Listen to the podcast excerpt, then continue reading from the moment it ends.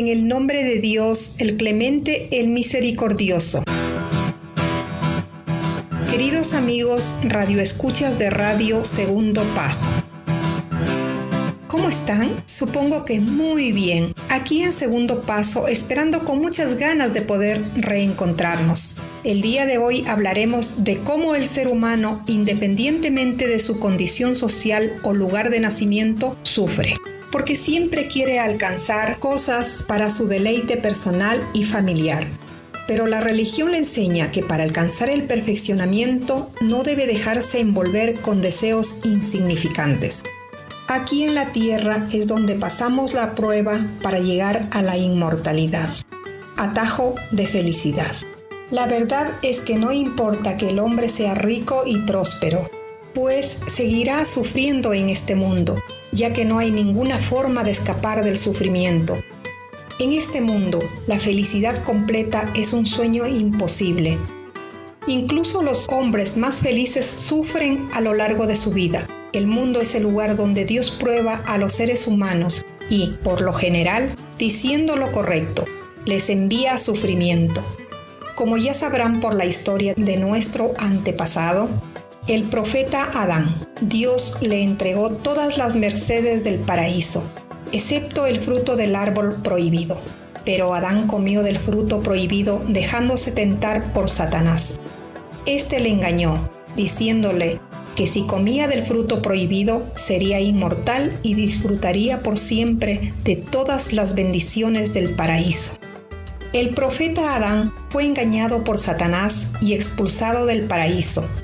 Él, con esta caída, enseñó una gran lección a todos sus hijos. El hombre caerá cuando suspenda la prueba de ceder ante sus seres queridos. El ser humano tiene una naturaleza perfeccionista y siempre busca lo mejor. Entre tanto, la religión le ha venido a enseñar que, para alcanzar lo mejor, no se debe dejar cautivar por sus pequeños deseos, ya que el mundo no es el sitio para alcanzar lo mejor, sino el de ceder y renunciar a sus deseos efímeros en aras de hacerse con lo mejor. Por eso, las verdaderas elecciones siempre van acompañadas de sufrimiento, y el hombre cae justo cuando quiere conservar todo lo que tiene. El noble profeta dice, quien exige algo que no ha sido creado se molesta a sí mismo y no se le dará nada. Le preguntó al profeta, ¿qué es lo que no ha sido creado? Respondió, la comodidad en el mundo. El día de Ashura, el imán Hussein, que la paz de Dios sea con él, aconsejó al ejército enemigo que no renunciara al más allá, matando a los hijos del profeta. Pero ellos no le hicieron caso porque, si hacían lo que les pedía, sufrirían un gran castigo. Además, Yazid les había prometido grandes recompensas que no podían ignorar.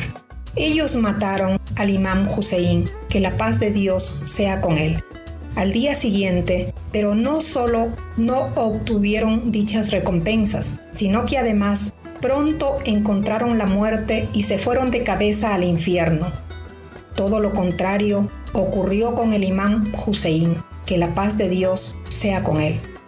Pues, si hubiera aceptado el gobierno tiránico de Yazid, podría haber vivido con prosperidad y comodidad, pero él eligió soportar un sufrimiento inimaginable por un breve periodo de tiempo y así inmortalizó su nombre y caminó por el mundo para siempre.